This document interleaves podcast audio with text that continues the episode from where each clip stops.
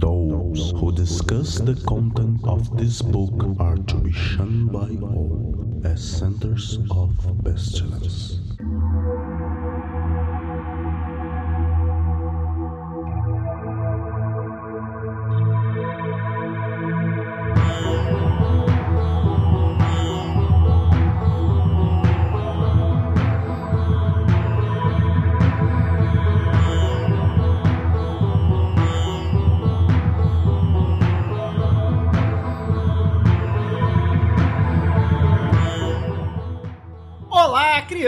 Abismo! Está começando mais um Foco de Pestilência, o seu podcast sobre magia, iluminismo científico e outras esoterices. Eu sou o Flávio Watson e hoje estamos aqui para desvelar os mistérios da criação com o Senhor Feliciano. Hoje a gente vai saber como é que os nossos pais se sentem quando eles pedem ajuda com o aplicativo e a gente fala: não, você pode clicar aqui, tem essa opção, mas tem essa, e se você voltar aqui, você pode clicar aqui de novo. E aí a pessoa não entende e você fala: como você não entendeu essas coisas? Simples. É muito fácil, é muito simples. Breno Zácaro. Parafraseando o Cast, toda aula de cabala parece que você pegou a aula no meio. Você fala, caralho, que matéria é essa? E Vinícius Rosa. Como diria aí o nosso sagrado hierofante, ela fez a cobra subir.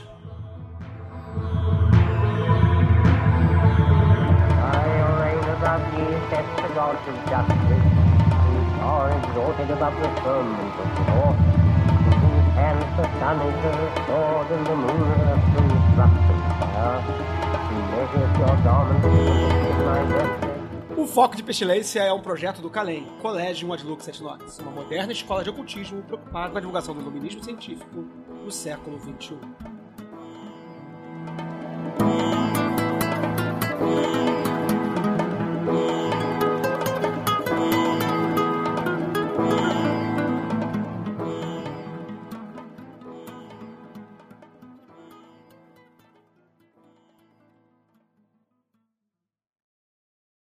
E antes de começar, vamos com os nossos recados rapidíssimos do Calem para este mês. Está chegando o nosso Festival de Primavera 2021, em que celebramos o poder criativo e a imaginação e a arte de todos os nossos companheiros e companheiras do Calem. Este ano o evento vai acontecer no Discord no dia 25 de setembro. Não vai ser transmitido em live, não vai estar no YouTube. Então, se você não sabe o endereço do Discord do Calem, vai lá na nossa comunidade, vai lá na página do Facebook e procura saber, ou no nosso Instagram também está lá divulgado, ou também a gente deve colocar alguma coisa também no Twitter. Então corre lá nas nossas redes, instagram.com, facebook.com ou twitter.com, tudo barra Calem 418, para ficar por dentro de como acompanhar o nosso Festival de Primavera 2021.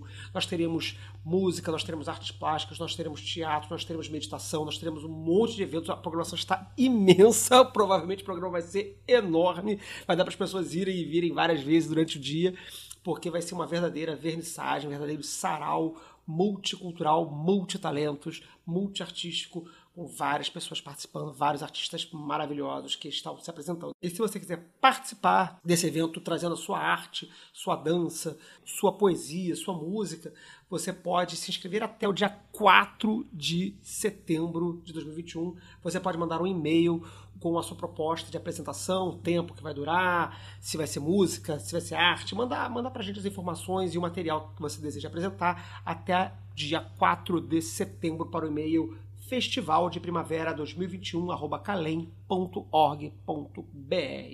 E bom, é só isso que temos de recado. E não se esqueça, claro, de participar do nosso financiamento coletivo. Quem já participa, muito obrigado pela sua participação. Quem ainda não participa, fique ligado agora as nossas recompensas estão abertas para todos os níveis de participação. Desde o menor nível de R$ reais a qualquer valor que você participar com a gente no financiamento coletivo, tem acesso à gravação, ao grupo secreto, à sugestão de pautas, a participar dos programas do Café com Pestilência, tudo isso você pode estar participando a partir de cinco reais. Então, se você ainda não participa do Foco de Pestilência, do financiamento coletivo do Foco de Pestilência, acesse lá catarse.me barra foco underline de underline pestilência e colabore a partir de cinco reais para manter o nosso programa no ar. Bom, e é só isso. Um beijo no coração de todo mundo e bom programa. Então, meus queridas crianças do abismo, que abismo é esse? Onde que esse abismo foi parar? Quando é que vocês chegaram aqui? Só tem seis anos de idade? O negócio, então, hoje a gente vai resolver, né, discutir, né, esse negócio de cabala aí que todo mundo fala, mas ninguém entende direito. Aparentemente. Uma, a, a Raquelzinha, a gente tava conversando agora, antes do programa, né, a gente tá falando, porra, né, pra que que serve esse negócio de binar? Tem que falar de, de, de pra que, que serve isso. Ficar só repetindo de novo esses negócios tudo aí que todo mundo fica lendo, relendo, não serve pra muita coisa. Então hoje a gente vai fazer um programa aqui pra, pra dizer. E, e o Kiko? E, e Cabala? Serve pra que esse negócio? Né? Pra que, que a gente fica batendo tanto em cima dessa tecla? Né? E, bom, eu acho que pra começar a pensar sobre esse problema aí ou não da Cabala eu, eu teria que temos que fazer um, um inevitável recorte é, ou, ou, pelo menos um, um, um, momento histórico aqui, né, para poder dizer de onde veio esse raio desse negócio de cabala, né? Porque a gente trata, como tudo que a gente trata no, no esoterismo de certa forma, né, ou como a maioria das pessoas tratam no esoterismo de certa forma, trata como se fosse um troço recebido pronto, que veio direto de Deus, que é imutável e que é uma leitura verdadeira da realidade, né? E, e, a história parece que não, não diz muito bem como é que isso aí aconteceu. Existe um, um jeito mais tradicional de contar, que acho que todo mundo já ouviu, que é o que, como do nada apareceu tudo e esse tudo eventualmente dorme. Aí tem uma historinha clássica, né? E, em via de regra, é assim que as pessoas tendem a ouvir pela primeira vez, né? Então, você tem o nada, eu, nada saca, saca que é nada, aí o nada vira um pequeno, um grande nadão, e aí na necessidade de ser alguma coisa, ele acaba sendo tudo. Bicho ansioso, né? E aí, de coisas em coisas, vamos tendo mudanças até a materialidade, né? Esse era o, o conto mais clássico do que a Cabala. E é interessante nessa ideia de que a Cabala ela tá tentando contar uma história, aparentemente, muito muito ampassando, né? Se você for tirar Deus da história, parece que a Cabala tá contando uma, um, um lance de que havia um grande nada e que algo surgiu do nada. Não tem como algo surgir do nada, né? Algo sempre surge alguma coisa, né? Que é um problema filosófico infinito aí desde o início, né? Mas essa, essa historinha de surgimento do mundo a partir de Deus, né? Enfim, de, uma, de, de, um ser superior criador, ela faz parte de, um, de uma narrativa religiosa de um determinado de uma determinada religião, que é o judaísmo, que é uma religião muito antiga, né? É, na conta deles eles têm 5 mil anos, eles estão no ano 5 mil, sei lá, 400, não sei quanto, não sei exatamente a conta agora, mas é, mesmo que não tenha 5 mil anos, né, se, se, essa data, se, se, essa contagem de tempo cronológica não for perfeita, né, é, seguramente é uma das religiões mais antigas em atividade no mundo atualmente, né, talvez perdendo para algumas religiões ou empatando com algumas religiões orientais e tal, né? Mas no Ocidente seguramente é a, é a religião mais antiga que a gente tem presente. E eles até que para ter cristianismo tem que ter É, pois é, o cristianismo é um, é um filhote do judaísmo, né? O cristianismo é um, é uma fanfic do, do, judaísmo, né? Tipo, uma adaptação da história, né? Então, muito antes de ter cristianismo, já havia judaísmo. E muito antes de haver cabala, como a gente entende, já havia judaísmo, né? Um ponto comum que eu acho que todo mundo vai concordar é que essa, essa mística, essa mitologia judaica, ela era principalmente oral por uma série de motivos que, que a gente pode ou não falar daqui a pouquinho, mas era oral. Esse troço só vai ser escrito no século 13 da nossa era atual, né? da era comum, da era cristã, né? lá no 1200 alguma coisa, que é escrito o Sefer HaZohar, que pelo menos ele é escrito, é, ele é colocado no papel, né?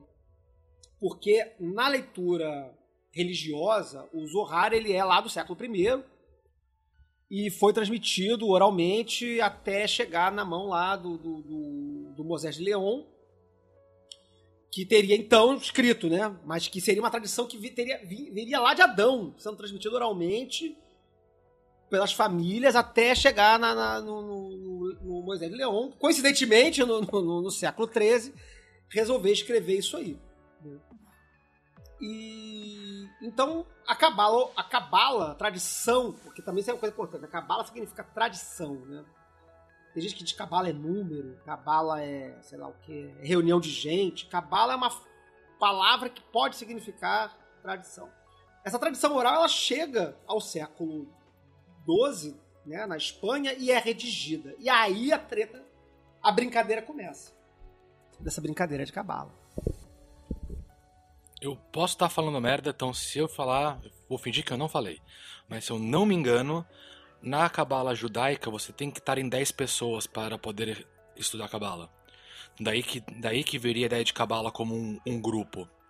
Você, não, você não estudaria sozinho. Queria que tá- cada um está no, debatendo numa emanação certa que aquilo ali geraria o trabalho. Então, daí que viria essa dupla nome, né? A cabala de tal lugar e a cabala como o estudo. Mas se não for, eu nunca falei isso. É, eu sei que tem muito RPG que fala que cabala é grupo de gente. Né? Cabala fulano de tal, cabala do ciclano. Acho que o Mage fala disso no, no, no, no World of- Não é? Exatamente. É o, é o correspondente lá aos clãs, né?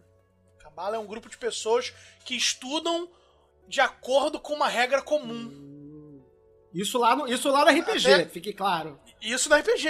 É, agora, até que ponto isso, curiosamente, não tange o nossa, a nossa visão de cabala aqui 2021, Uhum. né? A cabala que cada grupo pratica é a sua cabala. Isso é interessante, porque é o que, é o que, vai, é o que vai acontecer, né? Tal- Talvez é, é, o que Moisés de Leão fez ao tornar a cabala escrita foi é, é, encerrar uma tradição oral é, que, que, como não tinha registro, você podia dizer que era imutável, né? Porque né? não tava, ninguém escreveu, você podia dizer que a história era aquela mesma há 5 mil anos. Ou pelo menos há 4 mil anos lá. Na época dele lá. E quando escreveu, brother, já era.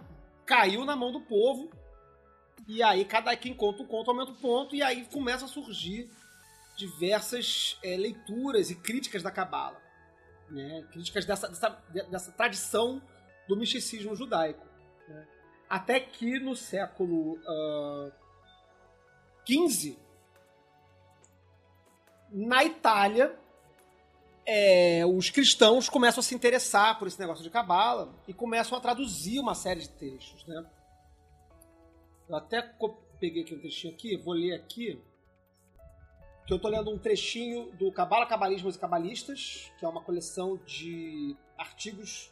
Isso aqui é um artigo chamado As Interpretações Mágica e Neoplatônica da Cabala no período renascentista. E aí o, o Moshe Idel, e aí ele, em dado momento aqui, ele escreve assim, né? A partir do século XV, judeus e conversos passaram a verter obras judaicas para o latim e para o italiano, ou a escrever parte de suas próprias composições nessas línguas. E ele continua. Nem sempre é fácil determinar quem era o mestre e quem era o discípulo, e, portanto, com frequência, fica difícil dizer se um filósofo judeu renascentista é fruto da influência de uma fonte cristã ou se foram os judeus que transmitiram aos cristãos tais concepções. A natureza e o teor desse intercâmbio são bem representados na similaridade de concepções acerca da magia e da cabala encontradas nos escritos de Pico de la Mirândola e do Rabi Alemano. Então é na Renascença que essa bagunça de magia cabalística começa a ficar a ganhar corpo né? Com os neoplatonismos lá da época, com a galera ficando pirada com, com umas visões de mundo. E a Cabala pa parecia fazer sentido para essa galera aí. É, tem uma. Eu, tenho uma teoria sobre isso. Aí alguns historiadores que me perdoem, mas acontece nessa época. Você tem a reconquista e a fuga de muita gente do reino de Andaluzia para dentro da Europa. E ao mesmo tempo estava a queda, de Constantinopla com os neoplatônicos fugindo do Império Bizantino. E a Itália, a Itália foi a pororoca louca, né? Que bateu dos dois lados e surgiu a galera vindo com o judaísmo e com os pensamentos místicos muçulmanos, né? Que o reino de Andaluzia era mais cosmopolita. E ao mesmo tempo a galera saindo da Grécia com o pensamento neoplatônico. Então é um tapa direita e um tapa de esquerda ali, né? Metade aristotélica, metade platônico e virou essa esse Não. ciclo, né? Italiano. O, o, o artigo fala em algum momento mais para frente, que eu não, não separei aqui para ler, mas, ler, mas o, o artigo cita isso, né? A Itália, nesse momento da Renascença, né? A Renascença italiana foi uma renascença, um, um movimento muito importante no, no, na história do mundo, na história é, europeia, pelo menos, né? na história do Ocidente. E ela tem um, tem um motivo de acontecer ali, né? Porque é uma, é um, é um, uma série de principados, numa península é, é, mediterrânea, com milhares de portos de gente de vindo todo canto. Então era uma grande salada. A Itália era uma grande é, é, ponto de encontro de geral. E lá as pessoas começaram a se encontrar e trocar, e trocar, e trocar, e trocar, e trocar. E também, também tinha isso, tinha a galera vindo de Constantinopla, tinha a galera, galera vindo da, os cabalistas vindo da Espanha, e, e, todo mundo ali no meio, se encontrando, e a Renascença florescendo, todo mundo pintando, pintando divindade, e aí, pá, apareceu a cabala esotérica. E isso que você falou do, do da influência islâmica é, é, muito curioso, né? Porque a gente tem, né, na formação dessa cabala esotérica, essa cabala mágica, neoplatônica, né? É, esse encontro do, do, cristianismo com o judaísmo, mas a mística judaica também tem influências árabes. Um dos, dos, dos pontos de desenvolvimento do pensamento cabalista mais é, é, é frutificantes né, foi a cidade de Safed, que tinha uma população judaica e muçulmana em integração, em convivência. Safat é uma cidade da Galileia que teve grande população muçulmana no século XI e no século XV foi o lar de grandes místicos do sufismo. Em 1492, devido à expulsão dos judeus da Espanha, recebeu muitos rabinos importantes, como os cabalistas Isaac Luria e Moshe Cordovero, tornando-se um relevante centro do pensamento cabalista durante o século XVI. E é sabido né, que, que um dos, dos principais rabinos, né, que fez o desenvolvimento de uma cabala mística, né, de uma cabala esotérica mais mística, né, é, ele teve contato com os grandes filósofos daquele momento, os filósofos árabes daquele momento, e, e ele próprio, o, o Rabi Bahia Ibn Pakda, ele era um místico neoplatônico. E aí ele foi, ele mistura neoplatonismo com misticismo judaico, com misticismo é, é, árabe e vira um grande negócio, a grande saladona e mais uma vez a gente fica vendo esse negócio aí, né? Pureza, né, cara? Quem, quem é puro nesse, nesse rolê, né? Puro é ser não puro. Puro é, puro é não ser puro. Mas enfim, e aí a gente chegou então no, no, no, na Renascença, e aí depois criamos grandes ordens, e Rosacrucianismo, e Manifesto Rosa Cruz logo no século XVII, é, é e a coisa degringola e chega nos dias de hoje, né? Não precisamos fazer uma reconstrução histórica da coisa toda, mas, dado momento, as sociedades esotéricas começam a achar que isso faz sentido para dentro é, de, seu, de seus é, fazeres esotéricos. Né? E eu acho que uma das que faz isso de forma mais é, é proeminente talvez seja a Ordem Hermética da Aurora Dourada. É. É, é, é mais ou menos. Então diz aí, diz aí, Zé Feliciano. eu, eu acho que o que eles trazem. É já é uma herança da Sria, ah, em termos de cabala. Que, tipo assim, organização de grau, é, que o, o, conhecimento de cada grau ia ter um corpus que está associado à Rosa Cruz. Eu acho que eles imitam mais do que inovam nesse ponto. É, eu não concordo com você. Eu, eu puxei essa ideia pra Golden Dawn porque eu acho que a Golden Dawn posso estar sendo muito tendencioso na minha. Torna famoso, né? Tipo. É, eu posso estar sendo tendencioso na minha observação, mas eu acho que a, a Golden Dawn vingou melhor do que a Siria é igual a música tal, feita famosa pelo artista fulano, né? É, tipo isso. Twister Shout, tipo Twister Shout, que, que não é dos Beatles, né? Tipo assim, todo mundo só conhece Twister Shout dos Beatles, né? Os caras ouviram lá na, na, na, festinha dos outros caras lá e copiaram. Mas é, a Siri, associada às Rosicruciana e Anglia, ela já tinha esse esqueminha de organizar os graus da ordem em Sephiroth da árvore da vida. Aí deixa, né? deixa eu só te interromper, Flávio, porque aí deixa eu só trazer uma pestilência já de cara, né? Claro. É... Agora é a hora. A gente só fez essa introdução aí de, de, de 15 minutos para poder dar uma descansada, assim, e agora a gente começa a pegar. Esse rolê mais, em, com muitas aspas, assim, judaico e tradicionalista da Cabala, existe um, uma coisa de tipo assim, você está na Séfira, como pressupõe a ideia de que tem graus que você avança e cada grau é, é, corresponde ao conhecimento, à consciência de uma Séfira, ou isso é uma inovação hermético-cristã? Olha, vou, vou dar o meu achismo também aqui, tá? Isso é coisa de, de neoplatonista, renascentista cristão. Porque a própria ideia, porque a gente tá falando aqui já de Séfiro, um ouvinte que, que tá pegando isso aqui no, no meio do caminho, quando a gente fez o, o, apanhado histórico de como a coisa virou de uma, uma tradição oral semítica e virou uma macumba europeia do, do, da, da Renascença para cá, né?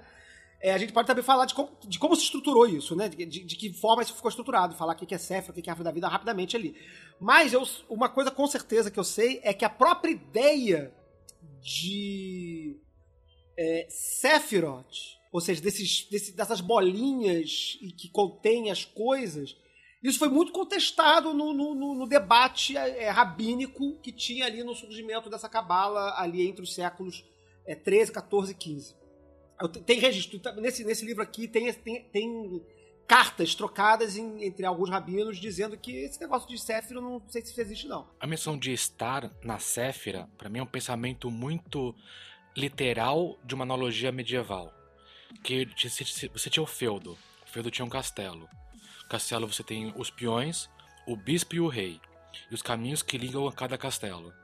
Então, olha, o rei é o ele tem um, um bispo, que a gente vai chamar de arcanjo.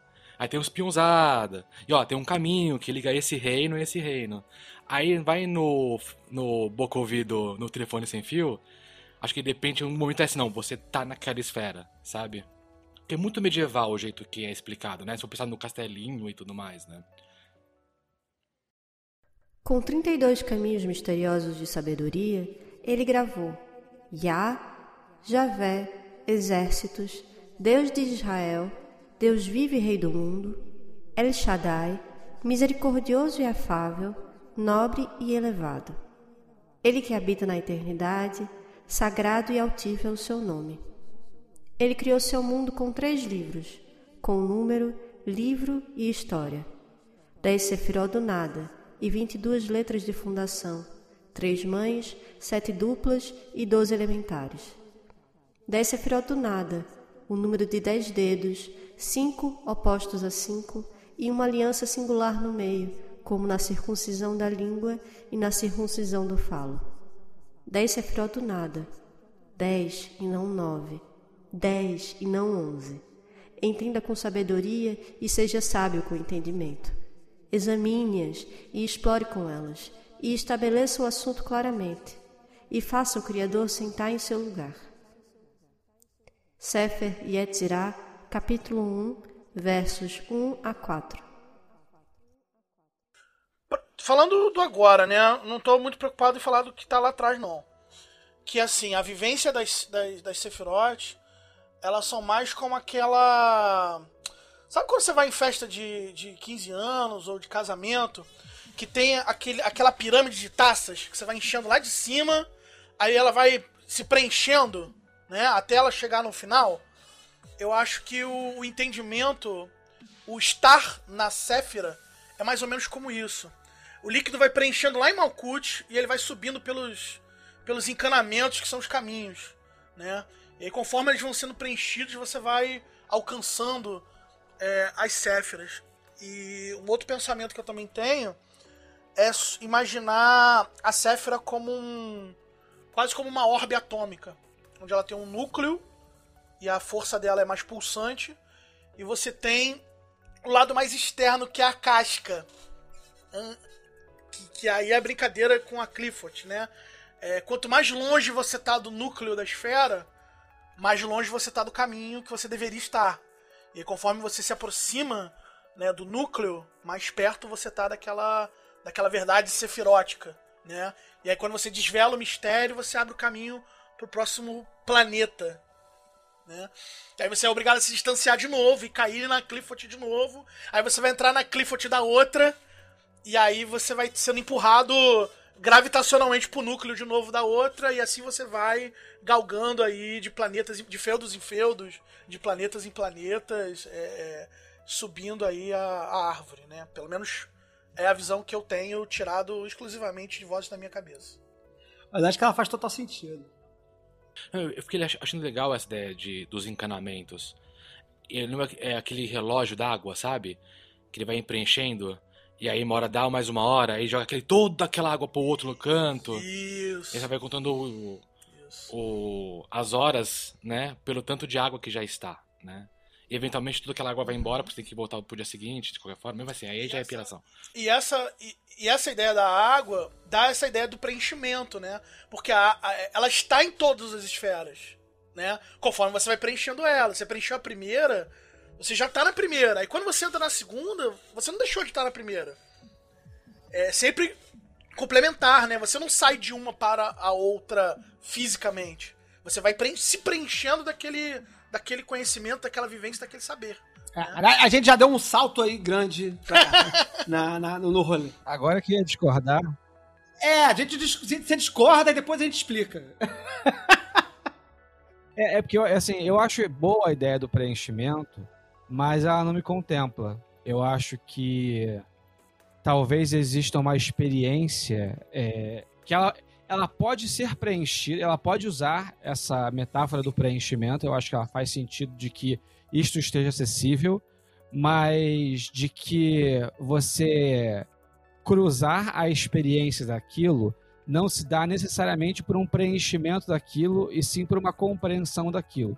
Então, tipo assim, você está numa empresa e aí você recebeu um cargo, foi promovido, e aí você, por ser uma pessoa safa, rapidamente entende aquele cargo e, pô, pode inovar aqui, não sei o que, não sei o que lá, e alguém fala assim, pô, então eu vou te promover de novo.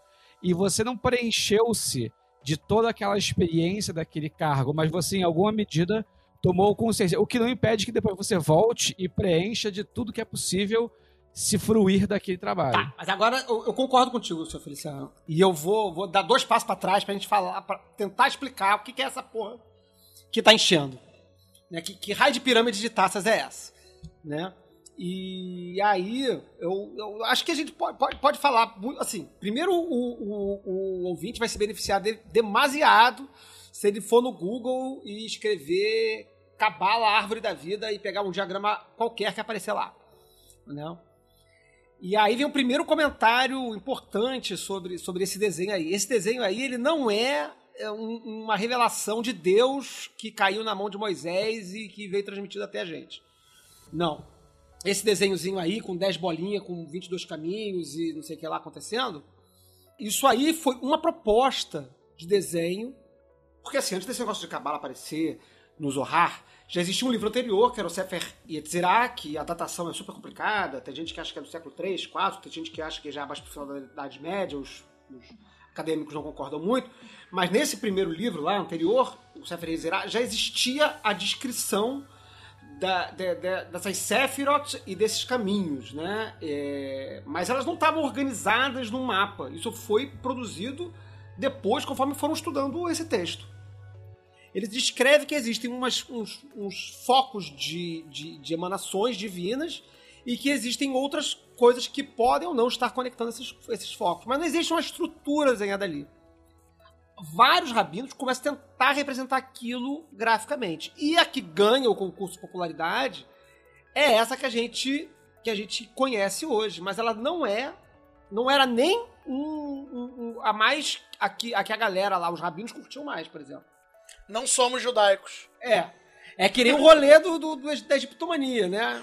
Não, é, então, é, é- essa é a piada, né?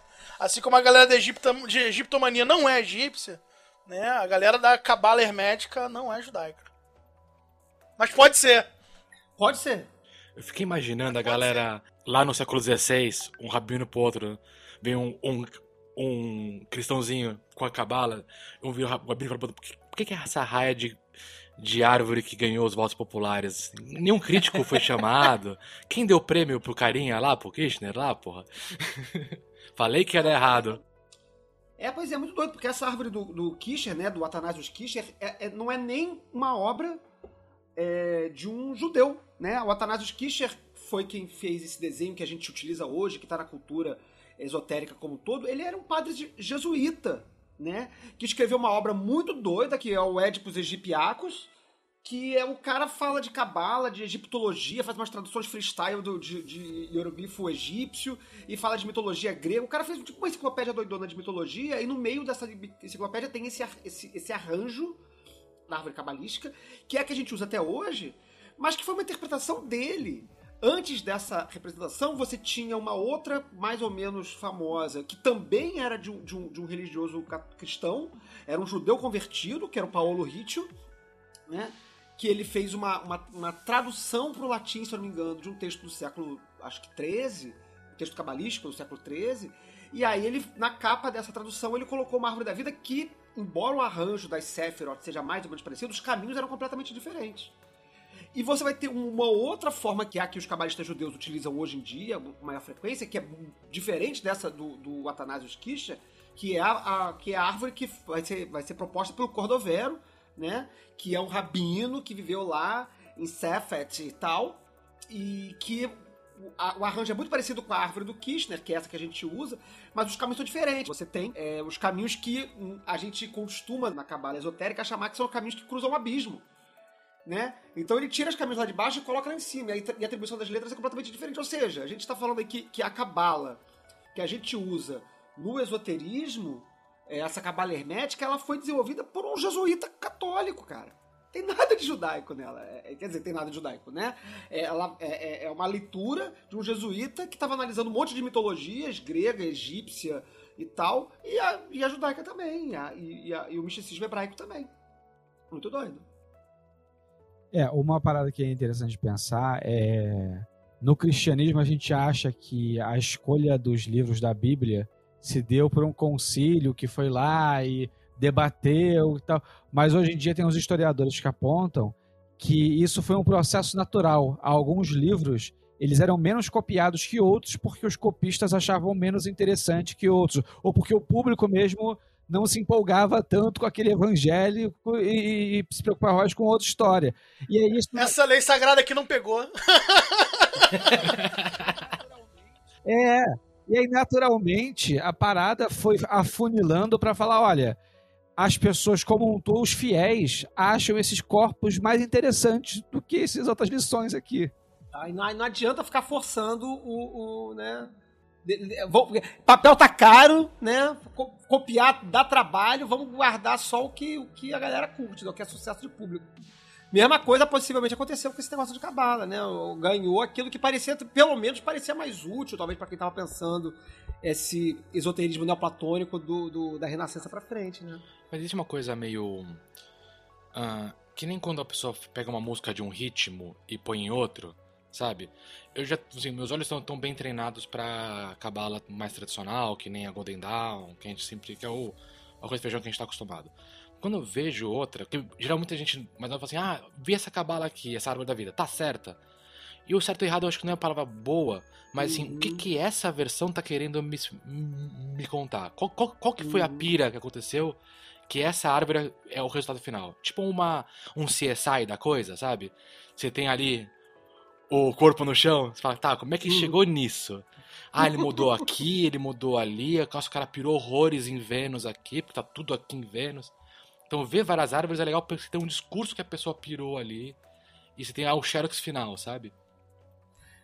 Imaginei a abertura dessa série. CSI Cabala e uma amarelinha desenhada em giz no chão, né? E aí todo mundo tirando foto. Tchá, tchá, tchá. Mas voltando também a uma coisa que, que o Vinícius falou, né? Essa ideia, ela, de que. É, é, é muito interessante você pensar, né? Que um, cara uma vez organizou uma, uma ordem esotérica Rosa Cruz, e resolveu colocar que os graus vão ser organizados dentro desse esquema é, cabalístico, né? Dessa, desse misticismo judaico, né? Já o, o, cara que com certeza não era judeu, provavelmente era protestante, né? E porque o movimento Rosa Cruz ele, ele surge, né? É, claro que a Síria não nasce junto com o movimento Rosa Cruz, né? É posterior, mas o movimento Rosa Cruz ele tem uma adesão muito forte dentro do, do, do dentro do protestantismo, principalmente. Então, provavelmente o cara que desenhou isso aí, lá no início da Síria, era, era um protestante, mas ele vai se colar já dentro dessa, dentro dessa, dessa retórica cabalística a, a ideia de que existe uma progressão de desenvolvimento espiritual que pode ser mapeado através dessas bolinhas, desses caminhos aqui. O que eu acho é muito doido, porque eu não sei porque a ideia cabalística, ela não vem disso de pronto, não me parece. É. Quem disse que isso é uma escada, né? Quem disse que isso é uma escada? Ah, porque tem Deus lá em cima e tem a terra aqui embaixo, né? Então, supostamente, né, você vai subir por ela, né? Mas é, já, já, me parece uma coisa totalmente dentro desse espírito neoplatônico, né? De, de mundos ulteriores e de mundos ideais que você vai, né, atravessando para chegar lá, que não tem absolutamente não, não, não, não, sei se tem muito a ver com, com uma mística judaica, embora a mística judaica também fale de mundos, né? Mas não numa assim, perspectiva de que você escala neles, e sim na perspectiva de que né, o universo é organizado dessa forma, né? Não com uma progressão individual, né? Então tem uma, tem uma coisa meio de, de ideia de sucesso aí, né? Que também é muito comum a, a, ao espírito protestante, né? Essa ideia de superação, de sucesso, de evolução, de desenvolvimento, né? Até porque se você, você imprimir uma escada no formato da árvore da vida e tentar subir, eu acho que ela, ela não dá muito certo. Não. Não vai dar certo, não vai dar certo. Mas enfim. Aí eu digo, sei lá porque foi, esse troço chegou na, na, na Golden Dawn. E aí a pergunta que fica, né? Nós temos então um sistema, um glifo, que está escrito dentro de uma mística extremamente complexa, né?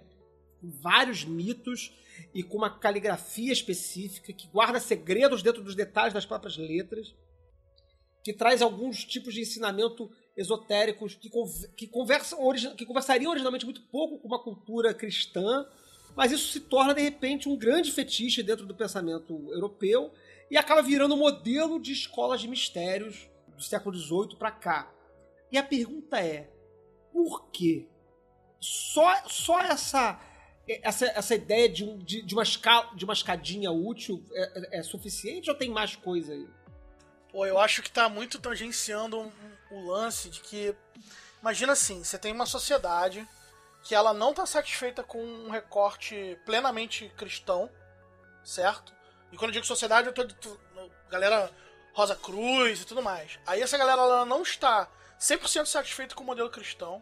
Enquanto isso, a gente tem uma outra cultura que é extremamente secreta e marginal e mística e que tem uns segredos, que é de boca ouvido. Então isso é muito tentador, onde as letras têm um mistério. Então eu acho que é, é muito. Acho que entra muito na tentação da magia da coisa. Acho que é isso que incita. A, e, tipo assim, eu não posso ser judeu, né? Tipo, o recorte do camarada lá da época. Eu quero ter minha vida do jeito que eu tenho aqui agora. Então eu quero aprender os mistérios do cara lá sem ter que mudar a minha vida aqui. Eu acho o contrário. Mas assim, aí eu, eu, na verdade eu tô pensando aqui que tem tem o olhar de quem tá de cima e quem tá de baixo. Quem tá fazendo o sistema e quem tá entrando no sistema. Porque quando eu li o Levi, por exemplo, eu não entendia porra nenhuma de letra hebraica. Mas parecia ter a importância do caralho aquilo assim. Meu Deus, o Levi falou da letra e essa letra tem isso. E aí, tipo assim, tá, então magia é assim mesmo, magia é um monte de coisa doida tal, não sei o quê. E aí, é, eu, eu, eu, acho que isso que o Vinícius assim, tem, tem esse valor assim da mística e do oculto e tal. Por outro lado, eu acho que hoje em dia planejar uma estrutura organizacional, como foi o caso da Golden Dawn, por exemplo, que já vem assim no século XIX, já vem nessa coisa do, do e tal, ela não tem como se sustentar sem o esqueleto, sem o esqueleto mais como a estrutura de um prédio, sabe? E aí eu acho que a cabala funciona isso de uma forma muito fria, porque você consegue construir, e eu acho que a grande tchan do Medras e do Westcott foram isso, tipo assim, curtir que isso te dava um ponto de contato, que não era só um monte de doideira solta, tipo assim, um monte de conhecimento Rosa Cruz que estava flutuando e que às vezes você fica, por exemplo, a, até a, a, Golden Dawn, o Frederick Hockley fala que a coisa mais importante que um Rosa Cruciano deve saber é scrying.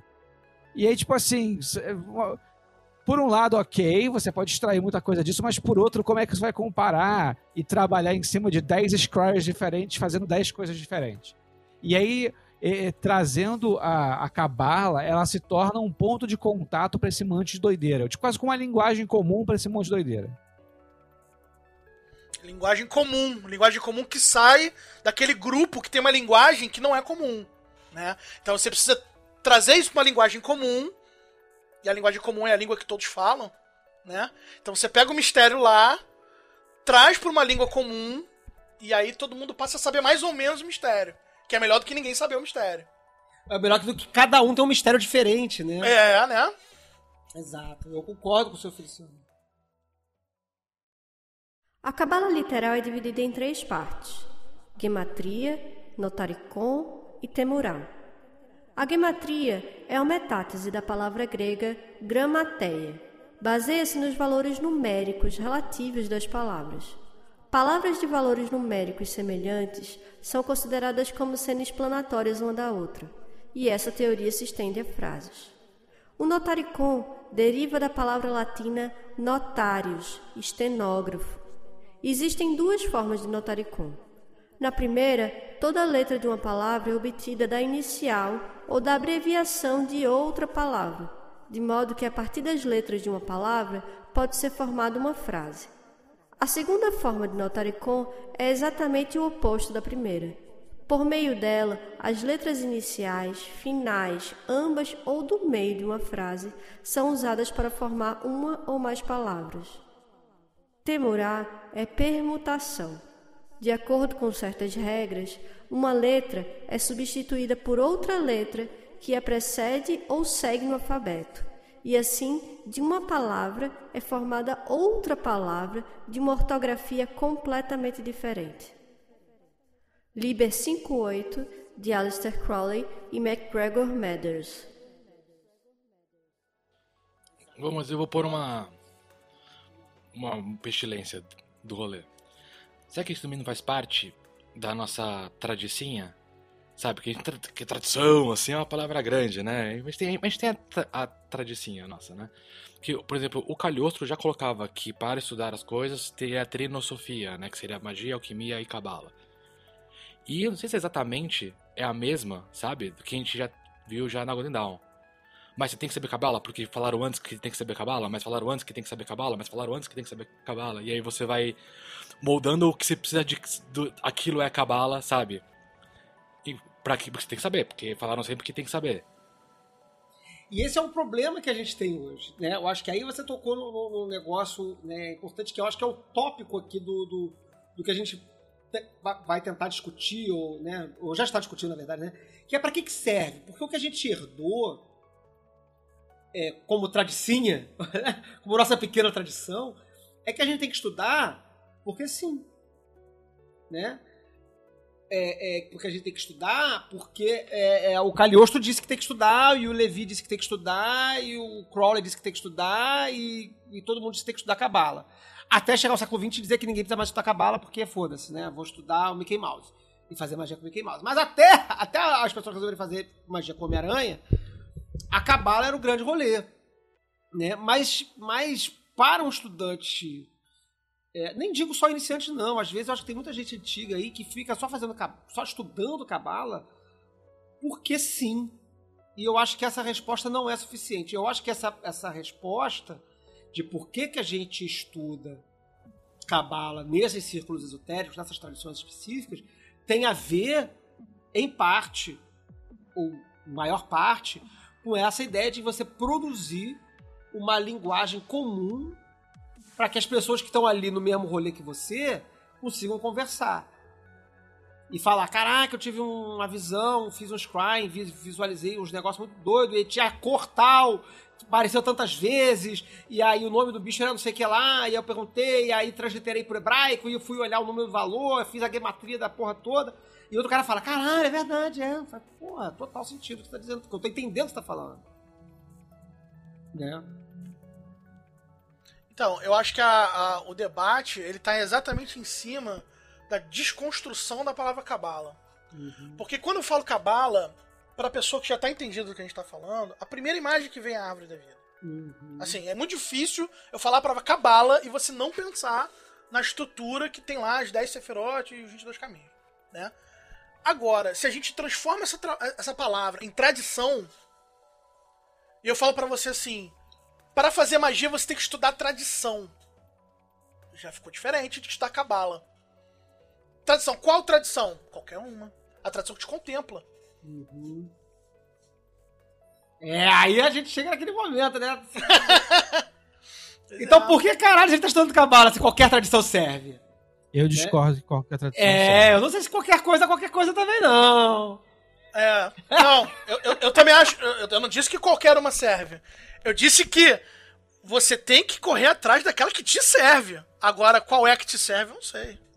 Eu não sei qual é que te serve. Eu sei qual é que me serve. E aí, beleza. Eu acho que pro, pro, pro nosso métier, pro, pra nossa tradicinha, né? É, talvez, e aí é, é super uma opinião fecal, mas assim, com algum embasamento de que não é que a cabala seja boa, que não tem jeito, sabe? Tipo assim, eu gostaria muito de que alguém me apresentasse assim uma alternativa. Lê esse livro aqui, você não vai precisar de cabala. Porra, eu, eu gosto de coisas diferentonas, eu gosto de coisas esquisitas, então vamos lá. Agora, mesmo tendo esse desejo, eu não consigo elaborar um discurso que não esteja calcado em cabala, na cabala, assim, tradicional que a gente chama aí, que é a cabala hermética, né?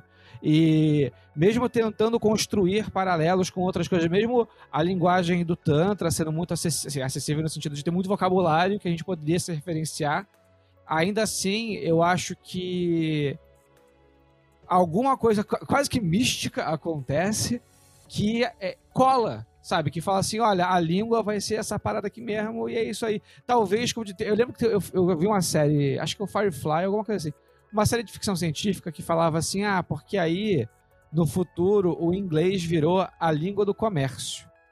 E faz todo sentido no, tipo assim, no mundo que foi tomado pela China, que o inglês seja a língua do comércio, porque o inglês é muito mais fácil que o chinês.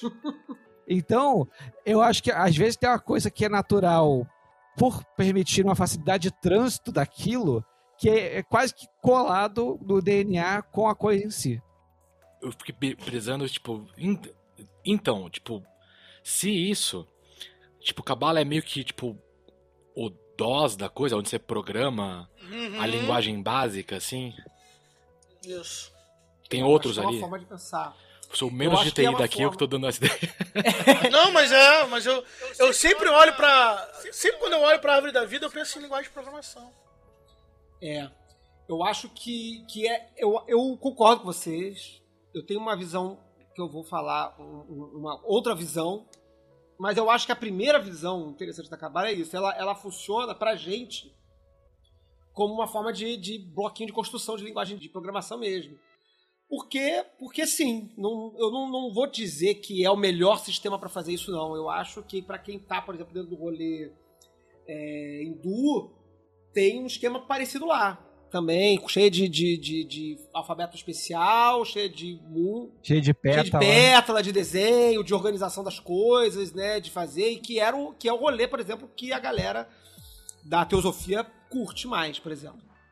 Não- não- acho que eles nem curtem muito esse negócio de cabala, não. Então tem, tem um outro modelo, né? Só que o modelo que a gente aprendeu na magia cerimonial atual, né? herdeiros da Golden Dawn europeia, é a cabala porque, só, por, só porque sim. Só porque o, Ma, o Madras tinha rolê rosacruciano e resolveu que isso ia ser a, a, a parada que ia servir de modelo, né? É, Mas eu acho que tem outra parada. Eu acho que tem uma, uma outra utilidade além de promover é, essa esse diálogo entre as pessoas, né? Ah, eu quero te contar uma coisa, então eu tenho uma linguagem aqui para falar de coisas que não são da ordem do material, né? Eu quero falar uma, uma- uma- comunicar com você, me comunicar com as pessoas através de uma linguagem da ordem do, do espiritual e que exige uma linguagem complexa. Então aí eu vou precisar falar de mundos e de pilares e de letras e de nomes divinos e de deuses para poder a gente conversar. Só que eu acho que tem um, um outro valor que eu acho que é o diálogo que isso promove para dentro do sujeito. Porque eu acho que quando a gente está falando dessa cabala como linguagem é, para a gente conversar, opinião minha, tá? Podem discordar de mim aí à vontade.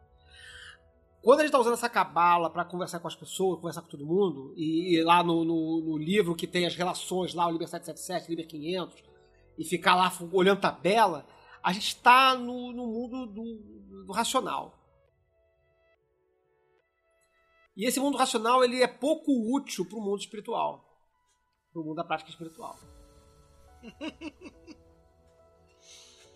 Então acho que a virtude da cabala é mais do que propiciar esse diálogo intelectual entre as pessoas, é te fazer ter uns, uns, uns, uns rolês muito doidos dentro da cabeça e você fica, caralho, brisando loucamente pra dentro, entendeu? Eu concordo muito. Vou fazer uma pergunta pra todo mundo. Já ficaram pirando com coisa de cabala, mó cara, sozinho, aí você olha em volta, você tá tipo mó, mó quieto, mó cara, aí você vai explicar que você tava pirando. Fala, puta, não consigo isso te explicar, bro. tava numa viagem interna. Tava fazendo, tava fazendo um monte de conta aqui e ficando doido e falando com Deus. Fala aí, seu Feliciano. É que me ocorreu pela sua fala, Flávio, assim. Pra mim, pelo menos, é, eu tenho alguma familiaridade com o fenômeno. Eu, ach, eu achei que era normal pra todo mundo, espero que seja. Que às vezes você tem uma experiência espiritual, ou uma, uma brisa assim e tal, e você pensa, pensa, pensa e fala assim: caralho, eu acho que as coisas são assim, e aí vem pra cá e vai não sei o quê. Aí alguém fala assim: ah, é igual junta bait com não sei o quê, só que lá e dá o Aí você descobre que aquilo que você tava se É. esforçando tanto tá ali no livro de cabala. Cara, é, pois é, isso aí é outro problema. Esse é um problema misterioso aí que acontece mesmo. Tem, um, tem uma anedota muito, muito interessante. Aí, se vocês não acharem interessante, vocês cortam na edição. que é o seguinte: eu tava, eu tava fazendo um trabalho de Golden Dawn, e aí chegou um, um rapaz de um grau que estava abaixo do meu, pedindo orientação. E aí ele chegou pra mim e falou assim: Não, porque eu quero fazer uma cerimônia pra Vênus. E aí eu tava olhando, tô- não, não lembro exatamente qual era o planeta, tá? Tô aqui né, tentando lembrar do, do caso. E aí ele, ah, eu quero fazer cerimônia pra Vênus. E aí eu olhei no 777, que o incenso é tal. Mas nossa, mas esse incenso é muito difícil de conseguir. E eu tô aqui pensando em importar o incenso, não sei na onde. Aí eu cheguei pro rapaz e falei: Querido, vamos fazer o seguinte: fecha esse livro aqui. Senta aqui na minha frente. Fala pra mim, fala pro titio aqui. Qual o cheiro que te lembra Vênus? Porque assim, eu prefiro mil vezes que você é, tenha uma experiência que te leve pro lugar porque você está emocionalmente tocado com isso, do que você só seguir um conjunto de planilha. Se você chegar na hora do ritual e você não se sentir conectado com aquela força, não, não importa qual é o incenso que o cara botou lá no livro. né? Então, eu, eu acho que é muito mais importante você encontrar essa cabala interior emocional do que essa cabala exterior cabeçuda de planilha. E aí, por isso que eu concordo com o seu pensamento, Flávio. A ca- cabala é de Excel antes do Excel existir, né? Pra, quem nunca parou pra, olhar, né? Existe esse livro chamado Liber 777, que é, brother, um troço que foi feito no século XIX, literalmente, porque se, se não foi no século XIX, foi no século XX, porque foi feito, não foi feito pelo Crowley. O Crowley, ele fez uns acréscimos, se eu não me engano, quem escreveu uma parte daquele foi o Jones. Foi o Cecil Jones. Se não foi o Cecil Jones, foi outro alguém ali do rolê, mas eu tenho quase certeza que foi. Se não foi, alguém me corrige aí, não lembro agora. Mas não foi o Crowley. O Crowley ele só fez as anotações depois. Então esse texto, é, é, esse texto não, né? Esse, esse apanhado de tabelas, é um apanhado de tabelas muito doido, em que o, o caboclo lá elencou as 10 esferas da árvore da vida, os 22 caminhos, que são as 22 letras do alfabeto hebraico, e duplicou mais dois lá no final por um motivo que não interessa agora. Que aí já, já é aula muito cabalística profunda. Mas, enfim, o cara fez lá 34 caminhos, né? 35, porque tem o zero, né? E vai, porra, ao longo de 100 páginas relacionando essa porra com perfume, com pedra preciosa, com planta, com divindade hindu, com sei lá o caralho que for, um monte de coisa. E de onde que ele tirou essa porra, bro? Da cabeça dele, né? Quer dizer, tipo assim, não foi, não foi um rabino que disse que que era pra botar rubi em, em, em Gébora. Não foi. Ou muito menos que era pra botar uma divindade indiana lá. Ou, ou escandinava. Não foi. 777 é um terço colonialismo, um terço empa- é, simpatia. Tipo assim, ah, esse é vermelho, tá com vermelho. E algumas coisas É. de fato fazem lógica. Tipo, tem uma lógica in- intrínseca, tipo, a noção de cores, a decadência de cor pro caminho, aquilo, aquilo foi pensado. Agora, tem coisa que é Tá. tipo, é vermelho, então é vermelho. É, não, tudo, tudo ali foi pensado. O que eu acho irado, o que eu acho irado, não, não tô falando ruim, mas é bom. Será que o 777 não é igual à árvore da vida? A gente, a pessoa, na época que, que, que o modelo foi aprovado da árvore da vida, tinha outro que falou assim: ah, isso aí, nada a ver, letra tal com caminho tal. De onde o cara tirou isso? Inventou isso. E, mas no final das contas, o tempo provou que aquela relação, ela talvez tenha sido só parada por Deus. E aí por isso tem aparecido que saiu do cu, sabe? Senhor Feliciano, crente do Foco de Vigilância. Não, eu concordo contigo. Eu, eu acho assim, eu acho que, que- eu acho que é arbitrário, eu acho que. Conversando aí com o que o Breno falou, né? É metade colonialismo, metade simpatia. Na verdade, é 100% simpatia com colonialismo, né? Na verdade, é 100% sim- simpatia colonialista, né? É o europeu organizando o mundo de acordo com a régua dele lá e, assim, críticas à parte, tudo bem, né? Assim, fora que tá errado, tá tudo certo. E eu uso, eu uso o 777, ok, gente? É, não, eu critiquei, mas eu também uso de vez em quando, é. É. Critico, mas porém uso. Não, leiam, né? Eu, eu sempre repito, já disse isso aqui nos programas várias vezes. Durante os meus primeiros anos de estudo, eu andava com. não tinha o livro ainda na minha mão, né? Depois eu comprei, é uma merda, aquele 777 impresso, facsímil, todo, tudo errado. Mas eu andava com impresso, eu imprimi na impressora, encadernei e eu andava com aquela merda no, lendo no ônibus, Liber 777, né? E eu uso o Liber 500 até hoje. O Liber 500 ele é o, o, o 777 de dicionário, né? Em vez de ser só fazendo tabela, são os números. E aí, ah, achei o, o número XPTO aqui, o que, que tem lá? Aí você clica essa coisa legal e encontra lá, tipo, abominação do inferno. Aí, porra, então não gostei desse número, não. Vou escolher outro número. Nada é pior do que você achar que tem um número, tipo assim, não, esse calculei o meu novo moto, não sei o que, você vai lá, mesa. É. Não, mas aí, então, mas aí tá a virtude do negócio. Olha só. Não, mas aí, aí, olha só. Aí. Vamos lá. Existe esse negócio lá na cabala literal de gematria, né? Você pega as letras, diz que tem um número, é, que, que, né, que é numerologia, né? É, tem a ver com a fluência grega, tem mil influências misturadas aí. Não, não sei quem influenciou quem, mas elas são relacionadas. E aí, você supostamente, né, a, a tese da gematria, a tese do pensamento gemátrico, que na verdade é a tese da cabala como um todo, né? é que tudo está relacionado de alguma forma. Então, se você encontra duas palavras, explicando para o ouvinte, né? Se você pega uma palavra e, e o número dela, o valor numérico das letras, chega lá a 83, sei lá. E aí você vai lá no dicionário de, de, de valores lá e vai lá. Que palavras do hebraico somam 83? Aí você vai lá e vê mesa. Aí você fica muito triste. Porque, caralho, mesa? Que merda. Mesa não significa nada. Se pelo menos ela fosse pé, e aí eu ficasse brisando de que pé é o sustentáculo do corpo, né? Mas, porra, por que você não pode fazer a mesma brisa com mesa? Né? Exato. Brisa também. E aí que eu acho que é a parada doida do, do que eu falei da, da brisa interna da cabala, né? Fica doidão brisando em cima de mesa, brother. E aí pensa, pega as letras, separa as letras, soma o número e vai achando, faz fatorial e fica brisando nessa porra internamente. Rapaz, mesa é onde você divide o pão, mesa tem estabilidade. Mesa tá sobre quatro pernas, que É. tem lá o. Aí vai pra Resid, né? Aí, caralho! Aí é! Porra, dá pra brisar um monte com, com mesa, cara. Mas é uma mesa de madeira, uma, uma mesa de vidro, uma mesa de metal? Me conte mais essa mesa. Ela é vermelha, ela é azul? né? Mas, porra, você pode, pode brisar enlouque- enlouquecidamente com qualquer. Eu acho que a grande graça da, da, da Cabala é isso. Ela é um- uma porta de, de, de, de, de miração absolutamente sem fim. Absolutamente sem fim. Até porque ela já tem tanto tempo aí. Uma porta para brisas mais pesadas. Porra, total, cara. Total. Não fica triste que você achou mesa, não, cara. Fica alegre. Alegre-se com o vulgar, porque você vai transformar o vulgar num negócio maravilhoso, especial e divino através da magia da cabala. Eu vou pegar a analogia do Vinícius sobre a, a água, né? Sobre as taças. Você tem que encher as taças de água. Mas tu, você só tem um pano úmido. Você tem uma palavra ali. Aí você vai apertar aquele pano úmido até sair tudo que é gota, até aquela porra inteira ficar cheia de água. Então, ah, vai, não, vai, vou fazer isso aqui, sair toda a água que tem nesse pano úmido até encher tudo. Ó, ma- mas espreme direito pra não sujar minha mesa.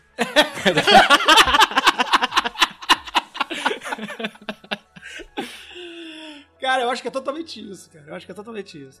Agora tem, tem, tem um mistério, né? Tem, tem um mistério maravilhoso disso aí, que como o senhor Feliciano falou, né?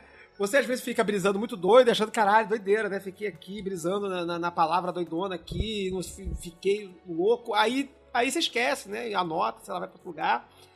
E aí você pega um outro livro e encontra aquela mesma referência que tu brisou sozinho. Aí é que o negócio fica esquisito. Né? Por que que dá certo? Não sei por que que dá certo. Porque tem muita gente pensando sobre isso há 500 anos, ou 5 mil anos, dependendo do seu ponto de referência. Pode ser. Pode ser porque isso aí é a chave mental do, do- do- do- universo. Pode ser também, não sei. Mas que encaixa, encaixa.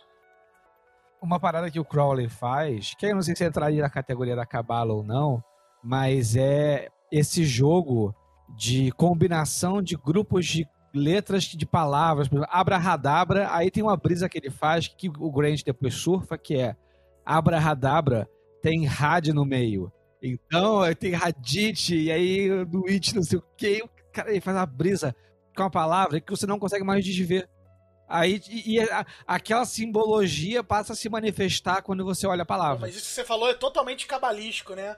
Depois que você aprende a cabala, você não consegue desver cabala. Eu tava conversando isso uma vez com, com um irmão, que é isso. Depois que você aprende cabala, eu vejo cabala. Com que frequência? O tempo todo. tipo assim, você não consegue desver essa porra nos lugares. Você tá andando na rua e você vê cabala e fala: Caraca, eu queria desaprender e eu não consigo, né? Vira uma linguagem comum, vira uma linguagem, sei lá, da alma que você não consegue mais parar de ver aquela porra. Me me lembra muito quando, quando, quando eu fui. Me, me lembra muito quando, quando eu fui alfabetizado. Quando criança. Pô, quando fui. alfa- Tem muito tempo isso, hein? Mas eu lembro, eu lembro muito vividamente quando, quando eu aprendi a ler e eu lia tudo que tinha na rua, brother. Qualquer placa, pare, nome da padaria, é- é- é, qualquer merda, folhetim, qualquer porra, eu ficava ali, olhando. Eu acho que é um deslumbramento parecido, né? Então, é, até, até que de repente deixa de ser um deslumbramento e passa a ser a sua visão do mundo. Começa a ver tudo a- a- ao- sob o prisma da cabala. E não é porque, porque isso é racional, é porque isso começa a ser uma forma de enxergar as coisas. Falando de lembrar as coisas, eu tava na época pirando em ler, decorar as letras hebraicas e fazendo conta com letra hebraica. Aí eu tava no mercado e tinha um vinho de Israel. Um vinho normal, comum. Que tava todo inteiro escrito de letra hebraica. Cara, eu peguei aquele, eu peguei aquele vinho, eu fiquei brisando, acho que uma meia hora. A compra inteira foi feita. Sabe? Eu tava na fila do caixa, assim, eu lá vendo. Aleph tá embaixo de Beth, que da hora. Fiquei brisando. Entrei em gnose ali com o vinho velho de Israel ali que tava. Mas achei, até vou, vou dar uma brisada, achei bom esse negócio que o Flávio falou sobre e o Vinícius também sobre enxergar o mundo, né? Porque essa experiência, ela é familiar pra, pra gente, mas a gente não faz muita referência a ela. O quanto que na, no apartamento, por exemplo, ou numa casa, né? Tem coisas que você só passa a ver quando alguém aponta pra você e fala assim, olha, tipo assim, ali cresce limo, aquilo ali é limo. Aí você, ah, então. Ou a pia, tipo assim, a pia é de uma cor. Aí, eventualmente, o tempo vai passando e a pia vai lentamente ficando de uma outra cor. Aí alguém fala, nossa, isso aqui pode mudar de cor. Você lava assim, assim, assim e muda. E aí você passa a ter uma experiência sobre a natureza que a próxima vez que você vê a pia daquela cor, você fala, tá sujo porque tal parada. Então, acho que talvez a- a- isso do hebraico né, e da cabala esteja parecendo muito intelectual, né? Que é tipo uma- língua que você aprende como se fosse o inglês, mas às vezes é uma língua que você aprende como observar a natureza. Isso, eu acho que é isso. Eu acho que, que existe um pro- problema no ensino de cabala, que não seja um problema no ensino, mas assim, uma- um problema da, da forma como a cabala é tratada no, no- no meio esotérico, como se fosse só uma linguagem para você saber qual o anjo que você tem que chamar para fazer não sei o que lá. Ou qual o nome divino correto para entrar no tato, não sei das quantas. Né? É- é- existe uma, uma, uma perspectiva da cabala muito é, de utilidade, né? De caixa de ferramenta que serve pra um monte de coisa. Que eu acho que essa. Não que isso não, não seja importante, eu acho que é. Eu acho que, como a gente falou, a gente tá falando mal aqui de uma série de comportamentos. Não é pra deixar de fazer, não! O que fazemos todos? É, a gente continua fazendo. O problema é que não é só isso. É que isso é o, o- a pontinha do, do, do, do, do- do rolê. Mas deixa, deixa eu brisar mais pra longe, então. É, a, me ocorreu isso agora, assim, que o rito de Eleusis era um rito em que você encenava cerimonialmente é, a é, o, o mito de Hades e Perséfone, Deméter e Hermes e mostrava como é, que, como é que acontecia de uma forma mitológica a passagem das estações. Então, a pessoa que era iniciada no rito de Eleus é uma pessoa que tinha passado a ter esse conhecimento secreto e velado de que ela entendia como é que o ciclo das estações era, que tinha uma época que você podia plantar, tinha uma época que você não devia plantar, tinha uma época para fazer isso, uma época para fazer aquilo. Então, de certa forma, Eleusis era um tipo de cabala grega, porque eles ensinavam uma linguagem que era uma linguagem da natureza, e através da linguagem da natureza você podia operar outras coisas, inclusive psíquicas. Tipo assim, saber que a pessoa tá meio deprimida, mas de repente lá na frente vai renascer, porque ela vai se animar com alguma coisa e isso vai mobilizar ela. Olha, quero, quero fazer um recorte aqui que é o seguinte, ó. O, o senhor Feliciano falou assim: o rito de Eleusis é tipo uma cabala grega que conta a história das estações.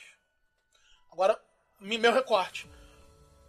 O, o rito de Eleusis é tipo uma tradição que conta a história das estações. Então, quando a gente para de chamar de cabala e começa a chamar de tradição, ela desmistifica essa parada computadorizada da cabala. Né? É, é, é, é, é como o Flávio estava dizendo, é você a pessoa que só usa a cabala para ver qual é o anjo, qual é o planeta do não sei o que, é você ter um computador e só usar o Excel. Só usa uma das possibilidades das ferramentas que tem. Né? Eu gostei também dessa, dessa observação do, do, do seu Feliciano, porque eu acho que é por aí. É um sistema de, de, de, de, relação com o mundo. É o único sistema de relação com o mundo? Não, a gente já falou aqui no programa que não é. Não é o único sistema de relação com o mundo. Mas é um sistema que dentro de determinados rolês esotéricos, mapeia aquele rolê. Agora também não, só, não, não é o único sistema que mapeia, porque, por exemplo, né, para quem está dentro do, rolê telêmico, por exemplo, se, é, hoje a gente está muito cabalístico, porque, assim, mais na origem do, do, do, esquema lá, tinha uma série de referências é, é, é, de tradições hindus, por exemplo.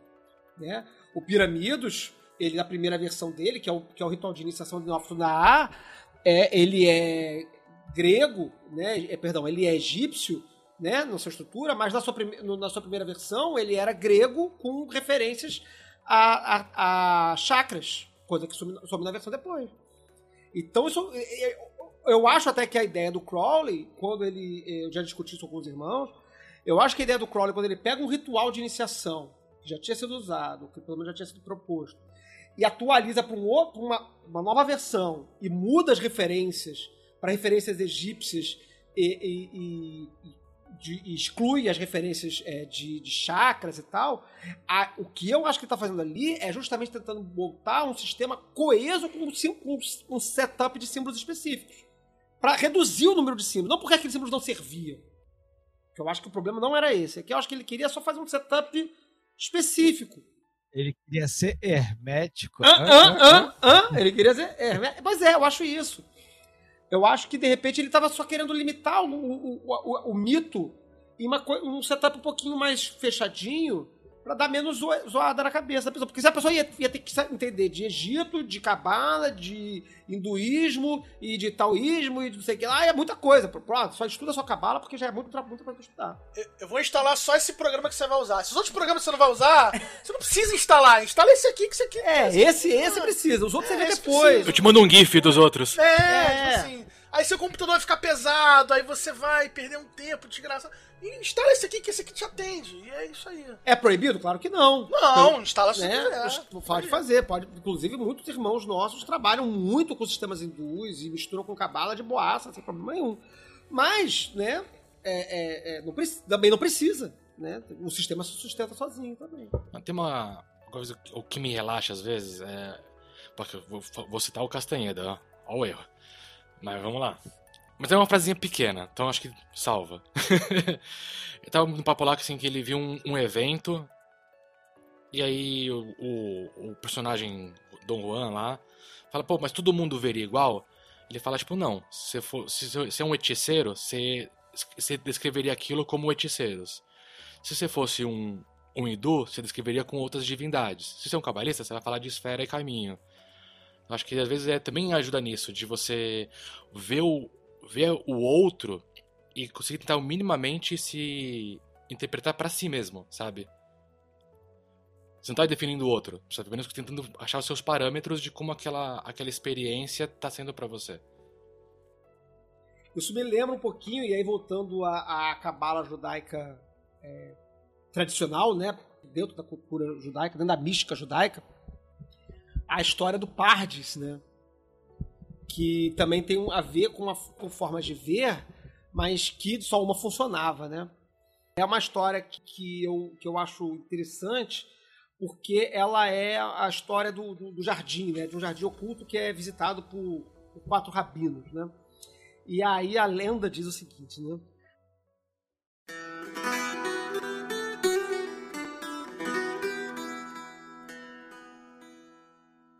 A lenda diz que todos os quatro adentraram Pardes, ou seja, abraçaram a vida mística.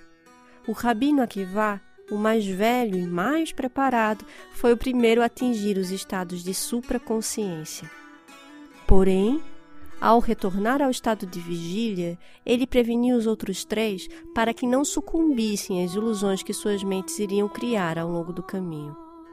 Quando entrar perto das pedras puras de mármore, não diga água, água, pois os salmos dizem: aquele que falar falsidade não permanecerá ante meus olhos. O santo rabino Ben Azai olhou e morreu, pois sua alma ansiava tanto pela sua fonte que instantaneamente abandonou o corpo físico ao entrar na luz. Ben Abuyá, cuja confusão mental não tinha sido suficientemente aclarada, olhou e, vendo não um Deus, mas dois, tornou-se instantaneamente uma apóstata. Ben Zumá olhou e enlouqueceu pois não tinha reconciliado a vida comum com a experiência visionária. Apenas o rabino Akivá, o homem de equilíbrio perfeito, entrou e saiu em paz. É, esse é um típico texto de Pardesh. De Pardes, né? Porque você tem. Pardes, você tem. Você tem é uma história contada sempre quatro vezes. Uma é literal, a outra é com a, com a pegadinha do, do malandro, terceiro é o que você quis dizer no fundo com isso. E aí tem o S que é o soda, que é o segredo. Que aí você vai pegar cada palavrinha e letra e você vai descobrir que cada letra e palavra vai dar uma outra palavra que não está nesse texto, mas é a resposta do texto. Isso. Porque são, é, eu acho que tem, eu quis puxar isso aqui agora, mas para esse momento, porque a gente falou de muitas formas de ler a cabala, né, de se relacionar com ela, e a gente fez uma crítica aqui sobre uma, uma abordagem muito racional da cabala e, uma, e um certo valor maior para a ideia de uma cabala que produz brisas, como a gente diz, né? E eu acho que essa história, essa analogia, ela tá nessa historinha. Né, em que no final das contas, né, você tem as, as, formas, as formas de ver, de se relacionar com, com a visão do paraíso, né, que é o par 10, né, que levam a a leituras equivocadas, que não, não levam à iluminação. O que leva à iluminação é o, se, o segredo, aquilo que não é transmissível pelas palavras. Né? Ah, isso, e segredo é, é Samek Kundalet. É, e aí tem, tem, tem toda uma sacanagem cabalística, literalmente cabalística, nesse negócio, porque pardas, né, você, são três letras, é, e aí... P, Torre, Resh, Sol, D, Dalet e S, Samek né? E cada um deles vai ser é, é, é, vai ter vai estar tá ligado a uma palavra que destrava o entendimento da, da lenda. Né? Então, isso é profundamente cabalístico, né? No sentido da tradição cabalística mesmo, né? Você pegar uma palavra e desdobrando ela em outras palavras e analisando o valor de cada letra dessas palavras e ficar infinitamente brisando nisso. Só que só fazer isso pelo método racional só faz falar que uma palavra é outra palavra, e que outra palavra significa segredo, e que a outra significa literal, e que a outra significa não sei o que lá. E não, né, e não, vai, não vai muito além disso. Tem a dimensão do, do, insight, que eu acho que é o que tem a ver com, essa, com, com esse S do Pardesh, que é essa dimensão do segredo que não pode ser transmitido, né? Não pode ser transmitido? Porque ela não, não cabe em palavras, ela só vai surgindo no, no faiscar da sua mente. E ele me lembra a passagem do Liber Leges, que é no capítulo, 60, no capítulo 3, versículo 63, que diz, né? O louco lê esse livro e seu comentário e ele não compreende. que ele venha por meio do primeiro ordalho, que será para ele como prata, por meio do segundo, ouro, por meio do terceiro, pedras de água preciosa, por meio do quarto, última centelha do fogo íntimo. Eu acho que tem um paralelo. Eu acho que esse pedacinho do Liber Legis tá falando também de quatro formas de ler o, ler o texto. Que poderiam ser, se a gente fosse ser muito cabalista aqui nesse programa, falar dos quatro mundos cabalísticos. Você pode ler como Asiá, terreno, você pode ler como é, Yezirá, astral, você pode ler como Briá, intelectual, você pode ler como atos de luta divino. Né? Mas o que, que vai entregar um, um rolê doidão é a inspiração. É o, é o rolê da fagulha mágica do fogo divino. A centelha mágica que tá lá no finalzinho. Estudem cabalas, então. Estudem cabalas. Várias cabalas. A letra Aleph ficou do lado de fora e não entrou para se apresentar diante do Criador. E ele lhe disse: Por que não vens a mim como todas as outras letras? O Aleph respondeu: Porque vi todas as letras deixando tua presença sem a resposta desejada. Além disso, vi que ofertaste a letra Bet essa grande dádiva. E, na verdade, o Rei do Universo não pode retomar seu presente e dá-lo a outro. O Criador respondeu: Embora eu vá criar o mundo com a letra Bet, és tu que ficarás à frente de todas as letras, e não haverá unidade em mim, mas somente através de ti. Todas as contas e todos os atos deste mundo começarão sempre contigo, e toda a unidade estará somente em ti. Sefer HaZohar Acho que a gente ficou cabeçudo. Vamos fazer um resumão do episódio? tipo, então, classe, o que, que aprendemos hoje? Tá irado a, a cabeça. Eu acho que gostei bastante, eu vou sair pensando em várias coisas do papo. Mas eu tô medo que a gente perdeu, perdeu o leitor no meio do caminho, sabe? Cadê o pequeno ocultista? Tá, tipo, três postos pra trás no carro. Tadinho, gente. Tadinho do pequeno ocultista. Não, mas acho que a gente conseguiu pegar pela mão direitinho aqui, gente. Mas vamos lá. O que, que, a gente, o que aprendemos hoje? Na lição de hoje aprendemos o quê? Pô, a gente tá em quatro, hein? Daria pra fazer com par desse com isso. Vé, é, é hora da revisão, né? Telecurso 2000. Não, mas então, mas, ah, não, não, não, não, não foi por acaso. Nada por acaso no mundo da cabala, rapaz. Tudo tem um motivo. Nós primeiro falamos sobre a cabala em sua perspectiva mais material que a sua perspectiva histórica. A cabala dentro da sua perspectiva no mundo das, dos homens, no mundo das realizações, no mundo das, das consequências, né? Como ela surgiu historicamente. Então seria uma cabala representada no seu mundo asiático, no seu mundo material, no seu mundo terreno. Depois a gente falou da cabala intelectual, da cabala já sendo utilizada pelas ordens como estrutura, como, como formativo desse, dessas escolas de pensamento. Depois a gente falou da cabala como construção de linguagem para as pessoas falarem entre si, né? Como a construção do, do termo comum, não só uma estrutura, mas como termo comum. E por fim, a gente falou da Cabala como centelha da iluminação divina através das suas múltiplas brisas que ela pode produzir na mente do sujeito. Então aí, ó, aí, ó, programa cabalístico de cabo a rabo. Ha, você não previu essa. Plot twist. claro que não, não tem roteiro essas porra. Sempre falo que vou fazer roteiro. Tem que deixar pro ouvinte no final é, escolher quem, quem cada um representa do Yod Revolver. É. Qual podcaster nesse programa é cada um? A gente não falou sobre. Eu acho. Assim, pra quem chegou nesse programa nessa expectativa, desculpa frustrá-lo, mas a gente não falou nesse programa sobre Cabala, literalmente. Assim, Mas né? temos uma experiência, que é a frustração de estar aprendendo cabala.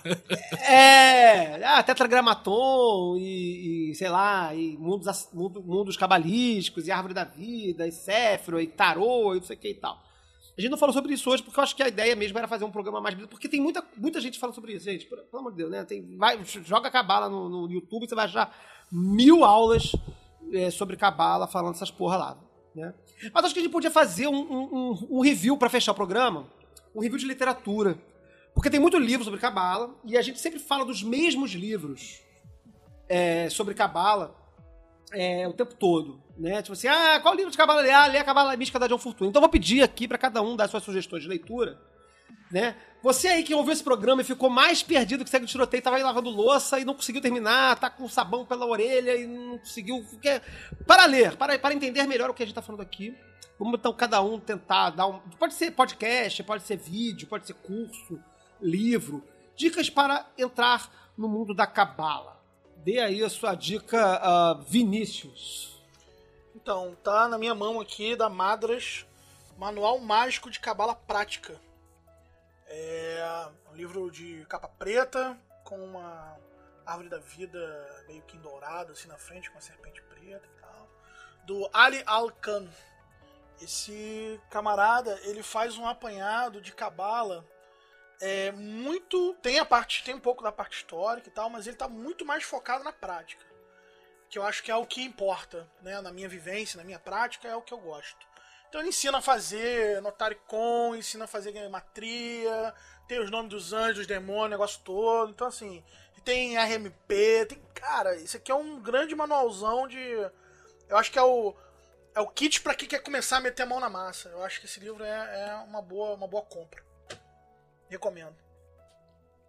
Deixa eu recomendar o Lomilo do Cat, Chicken Cabala, porque é o único livro que eu recomendo de Cabala. Assim, não no sentido de é o único livro que eu aprovo, mas é o único livro que eu comento para alguém que é tipo assim: olha, leia isso aqui. Porque eu acho que o Duquette. Tem uma, coisa que me fez me apaixonar pelo Duquette foi que tem uma entrevista que ele dá que ele fala assim: Ah, eu sou preguiçoso. Quando ele está justificando a literatura dele. E ele fala com a vozinha de bom velhinho, sabe? Tipo, ah, lazy. E eu sempre lembro dessa fala quando eu pego os livros dele e falo assim, cara, ele tá falando um negócio de um jeito tosco, ou ele podia ter aprofundado nesse lugar. Eu lembro dele falando isso. E esse, essa persona dele de, ah, eu sou preguiçoso, é muito boa, porque mostra o quão longe o magista pode chegar, mesmo sendo preguiçoso. Mesmo sabendo só um pouquinho, sabe? Se você sabe só aquilo que está no livro do Duquette, você já está muito na frente. Então eu acho que o, o Chicken Cabal ele aborda tudo com bom. Infelizmente só tem inglês, mas ele aborda tudo com muito bom humor, com metáforas muito boas. Assim, ele vai explicar os quatro planos de série fala de um prédio que tem quatro andares e aí está sendo produzido um filme. É, é super interativo e interessante. E eu acho que, para além disso, vou, vou polemizar, mas eu não sei se vale a pena ler alguma coisa de Cabala para além disso, a menos que você esteja numa pira de que aquilo vai ser o seu rolê, sabe? Você vai ser um rolê de uma pessoa cabalista. Porque senão tem pouco que você vai ganhar de experiência para sofisticar o seu linguajar mais do que o do Cat já te ensina, sabe? Você aprender mais minuciosamente a manipular a cabala, eu acho que não vai te render um benefício tão grande quanto se você se dedicasse a outras práticas essa energia vou, antes de passar a palavra pro Breno, eu vou concordar totalmente contigo. Eu acho que o, o, o, o Chicken Cabala, ele atualmente é o manual, é, um dos melhores manuais de cabala esotérica que existe é, disponível aí no mercado de, de, livros aí. Justamente por isso, porque ele, ele se resume a ser objetivo, essencial e numa linguagem super maneira. Eu tenho total, total admiração pelo Rabino Lamed Ben Clifford, que é essa persona do, do que é a persona do, do Long Milo do Cat, quando escreve esse livro, né? Quer dizer, que, que ele escreve como Long Milo citando o Rabino, né? Fala que aprendeu as lições com o Rabino, é, o Rabino Lamed Ben Clifford, né? É muito bom. Infelizmente só tem em português, mas fica aí aquele apelo a certas editoras bacanas, de gente que a gente gosta muito do coração, aí, já, que já publicou o livro do Milo do Cat por aí, né? Aí, tinha que acabar na, na, quicando aí, que vai ser grande sucesso de venda, tenho certeza. Breno.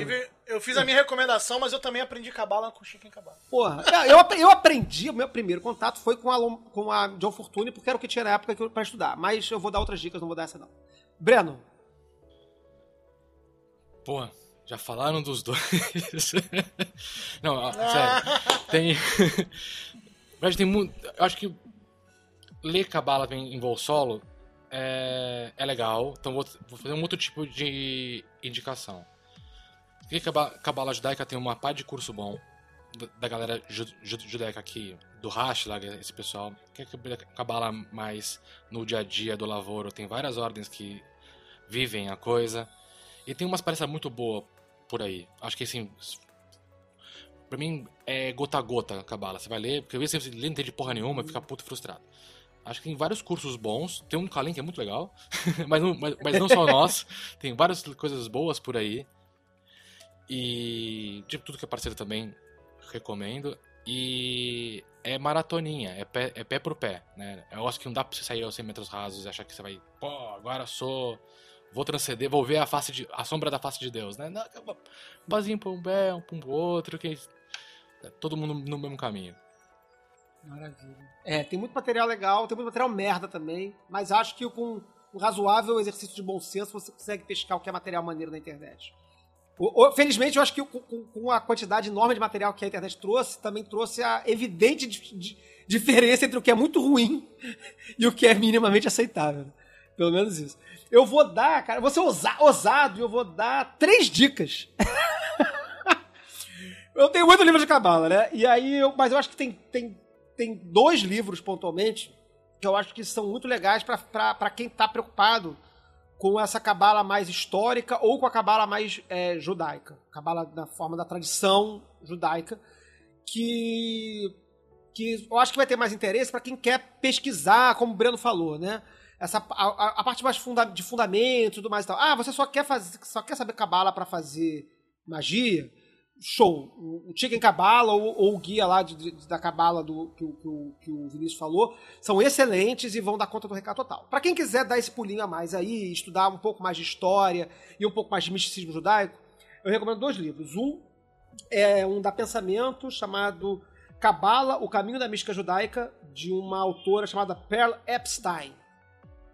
Essa é uma pesquisadora, tá? Ela estudou diretamente com vários rabinos e tudo mais, e ela produz, produziu um livro que é curto, de, sei lá, 200 páginas, nem isso, 170, 170 páginas, que cobre muito bem essa ideia da cabala da, da perspectiva mística da cabala. Então, para quem já, tá, já, já cansou de fazer a cabala prática e fazer notaricon e temurai e tudo mais, e quer fazer mergulhar numa cabala mais mais esotérica, mais mística, mais, mais assim, doidona, esse livro é legal para ter essa perspectiva. E outro livro que eu gosto muito, que eu sempre estou relendo, é o Cabala, Cabalismo, Cabalistas, que eu citei no início do programa, que é, uma, é um livrão, é um livrão de, sei lá, 500 páginas, com vários artigos acadêmicos é, sobre Cabala, inclusive dois artigos excelentes é, que são muito, muito interessantes para quem é magista, para quem é esotérico, que é esse que eu citei aqui também, que é sobre perspectiva neoplatônica da Renascença, e um outro é, sobre os textos. É, o corpus orrádico. Tem um artigo só sobre corpus, falando de todos esses Sefer, whatever, que tem uma caralhada, como eles surgiram, onde eles vieram, quem escreveu, quem não escreveu. É, é, é, bem bacana esse artigo também. Esse, é, os dois têm português e eu acho que eu, ambos são facilmente encontráveis. Talvez esse de artigos seja um pouquinho mais difícil de encontrar. E o terceiro texto que eu gostaria de indicar é um texto do Crowley. Na verdade, um texto do Crowley e do Mothers, que é o Liber 58. Tem lá no Radinu, vai lá no Radinu e escreve Liber 58. É, é, na verdade, é um trecho do Solomon the King, né, do Templo do Rei Salomão, que foi publicado no Equinócio, é a parte 5 do Templo do Rei Salomão. É um texto de umas 60 páginas em que ele inclui alguns trechos do que o, alguns trechos do MacGregor, umas tabelas do Liber 777 e uma visão assim Express, em 60 páginas, ele vai falar de Totaricon, de Temurá, de, de, de, de Gematria, de as porra toda, mas tem o problema de que é o Croy falando. Então aí o Croy falando é sempre meio enrolado, né? Mas, mas eu acho que vale. Eu acho que não, acho que não é bom para ser uma primeira leitura sobre Cabala, mas se você já superou o Chicken Cabala, eu acho que vale dar uma passada no Liber 58 que é bacana, que é bacana. Vou linkar lá no post lá. E é legal porque no final do texto o Crowley, que é, que é o bisu dele, ele vai fazer essa viagem mais mística, mais esotérica da cabala, para além dessas, das suas, dos seus exercícios práticos de letrinha e número e tal. E é isso, galera. Eu acho que tá aí, ó. Uma hora e meia, um pouco mais de uma hora e vinte de programa. Vou abrir aí as palavras finais de cada um aí. É, começando de trás para frente do que eu fiz. É, Breno Zacaro, suas considerações. Muito bom estar aqui com vocês nessa pequena nossa cabala de estudos e de papo. E até a próxima, pessoal. Senhor Feliciano. É, é, como a cabala, a gente falou, falou, falou e saiu entendendo menos do que entrou. Vinícius Rosa. Ó, vou, vou, vou propor um leve exercício. E não, eu não sou nem um pouco cristão hoje em dia, mas, né, eu vou, vou fazer um exercício aqui pra você brincar de pira cabalística, tá? Vou, vou, vou, vou compartilhar uma das minhas piras cabalísticas. Você pega a árvore da vida, você pega o conceito que você tem de cada uma das dez esferas e você compara com os dez mandamentos de Moisés. Ah, Essa- tá. Boa sorte, beijos, me liga. Já, já, já que o Vinícius fez uma proposta de exercício, vou fazer uma proposta de exercício também, uma que eu tenho feito com algumas pessoas aí na vida e tal. Se você, se você já fez esse exercício, é porque você já me perguntou. A minha proposta de exercício é a seguinte: é, isso é pra quem já tá um pouco acostumado com, com gematria, né? Mas que qualquer leitura de três páginas de gematria você vai conseguir fazer esse exercício. É, pega o nome da sua rua, é, calcula o valor numérico do nome da sua rua e extraia a verdade cabalística de, de onde você mora. Porra, eu vou fazer isso. O adendo é, não importa a verdade cabalística de onde você mora, né? Na verdade, é, foda-se, é só como exercício mesmo. Faça isso com qualquer, com qualquer coisa. Eu geralmente peço para as pessoas fazerem com o nome da rua, mas faz com o endereço do trabalho, com o nome da empresa.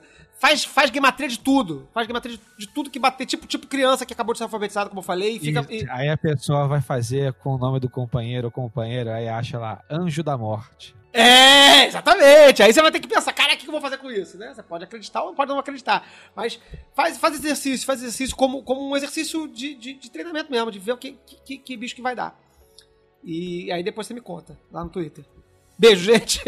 Um abraço pra todos e 93.